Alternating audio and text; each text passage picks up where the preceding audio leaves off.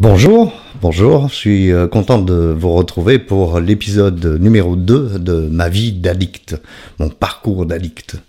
Alors on rentre euh, dans, le vif du sujet, puisque à 18 ans, pile poil, je deviens disjockey, je travaille dans euh, une boîte ici à Bruxelles, et je travaille tous les jours, parce qu'à l'époque les boîtes ça marchait bien, et que c'était ouvert tous les jours. Et donc je suis en contact non-stop avec l'alcool, bien entendu, mais euh, je n'ai pas de souvenir d'avoir euh, craqué ou d'être devenu euh, un alcoolique ou d'être devenu quelqu'un qui avait un problème avec l'alcool. Je buvais de l'alcool parce qu'on était en boîte et que tout le monde boit de l'alcool en boîte, mais j'ai pas de souvenir de gros problèmes avec ça. Un, jour, c'était euh, en 1980, le 11 mars, je vais faire ma première émission euh, de radio. C'était des radios libres, hein, bien sûr, à l'époque.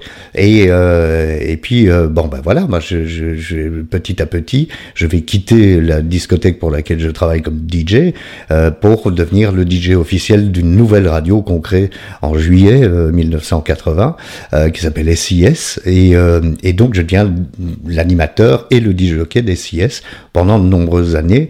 Euh, et là va se passer un truc auquel je m'attendais pas du tout. On m'avait donné euh, des somnifères quand j'étais ado. Euh, et parce que j'avais du mal à m'endormir. Et ces somnifères, c'était vraiment des somnifères violents qui ont été euh, retirés du marché après.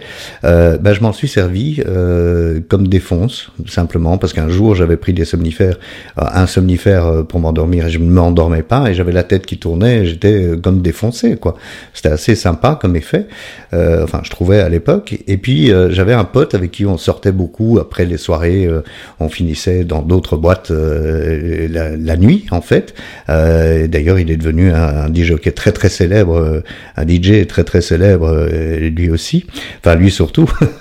Moi, j'ai arrêté la carrière de DJ, j'ai continué la radio, mais pas le DJ. Et, euh, et on sortait ensemble et on, on, se prenait un petit somnifère avec un coup d'alcool, vous savez, histoire de bien se défoncer.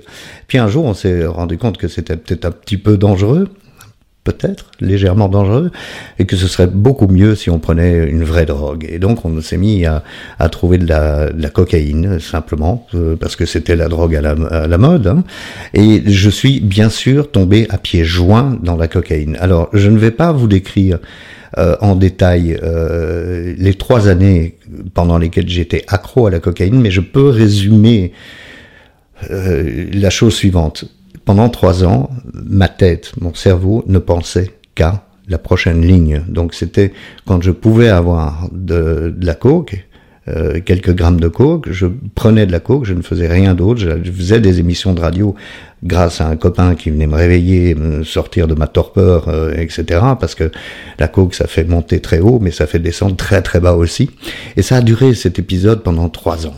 Et euh, je vous, je, je, je, crois que ça se voit d'ailleurs à ma tête. C'était, je ne comprends même pas comment j'ai pu résister à cette affaire. C'était tellement dangereux sur un plan physique, sur un plan psychologique, mais aussi sur un plan légal, puisque à un certain moment, il faut trouver de l'argent pour s'acheter sa propre cam. Qu'est-ce qu'on fait? Bah, on vend de la cam.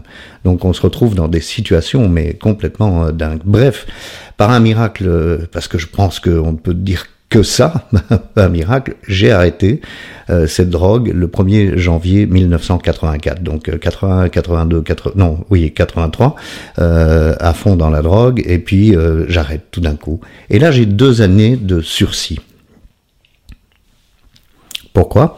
Ben Parce que je suis un addict et que forcément, quelque chose d'autre va m'arriver. À un moment ou à un autre, je vais devoir combler cette espèce de blessure béante qui ne se refermera probablement jamais de mon enfance, de, la disparition euh, de toutes ces femmes, euh, ma sœur, ma grand-mère et ma mère, qui m'ont laissé un, goût amer de, solitude terrible, de ces humiliations que j'ai subies via mon père ou via ma tante, d'être le vilain petit canard qui ne fait jamais rien comme il faut, qui est toujours euh, euh, pas bon dans rien. Enfin bon, bref.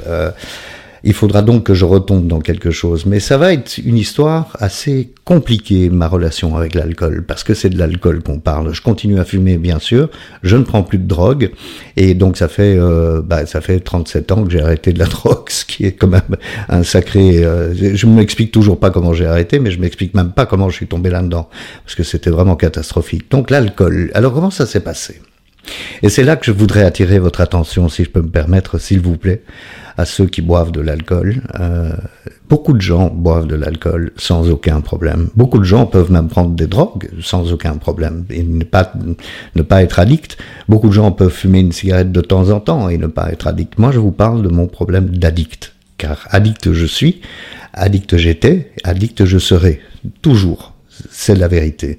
Donc, Comment s'est passée mon addiction à l'alcool? Eh bien, en 1986, je suis en vacances avec mon beau-frère, ma sœur, ma grande sœur, mes nièces, et euh, mon beau-frère est français, euh, et donc euh, il y a une tradition, c'est l'apéritif. Alors, on est en vacances pendant deux semaines, et il me propose un apéritif. Et moi, je n'avais jamais pris d'apéritif, enfin, c'était pas quelque chose que je connaissais dans ma vie, donc je dis oui, pourquoi pas? Et là, je découvre le, le concept convivial euh, de la fin de journée où on se réunit autour d'un apéritif.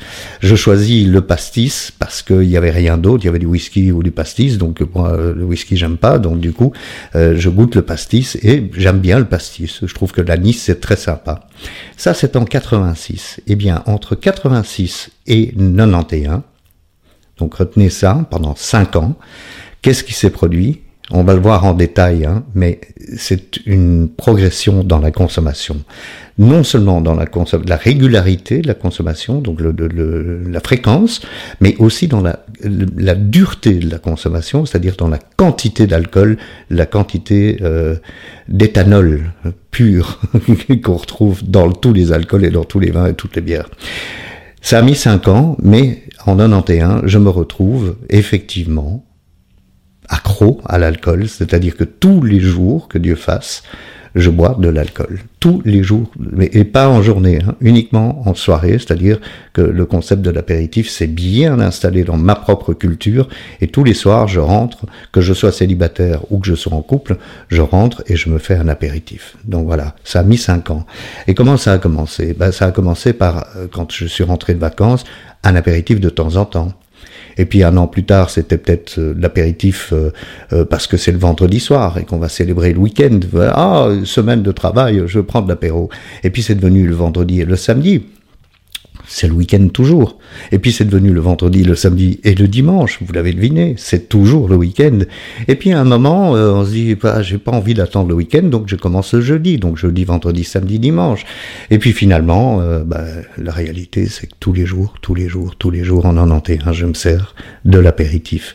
Et on le verra dans le prochain épisode, euh, la progression ne s'arrête pas là. C'est-à-dire que le pastis, par exemple, est un alcool qu'on boit pour un volume de pastis, on met 5 volumes d'eau. Euh, moi, j'ai commencé comme ça et j'ai terminé avec l'inverse, c'est-à-dire que on met 5 volumes de pastis et un volume d'eau. Donc cette progression va continuer pendant les 25 années qui suivent. Je compte 25 années à partir de 91, donc les 5 précédentes, elles comptent pour du beurre. Pendant 25 ans, j'ai bu tous les jours de l'alcool et ça s'est terminé vraiment en descente aux enfers. Donc j'avais envie de, partager cette histoire, ma vie d'addict. C'est important euh, que je raconte tant que je sois, euh, que je suis vivant et abstinent bien sûr, euh, ce qui s'est passé avec cette addiction de l'alcool. Donc la prochaine, la prochaine fois, on se retrouvera et on détaillera la descente aux enfers de ma vie d'addict, c'est-à-dire bah, jusqu'à 2015, j'ai bu tous les jours et j'ai failli en mourir et à de nombreuses reprises. Voilà, merci, à la prochaine fois.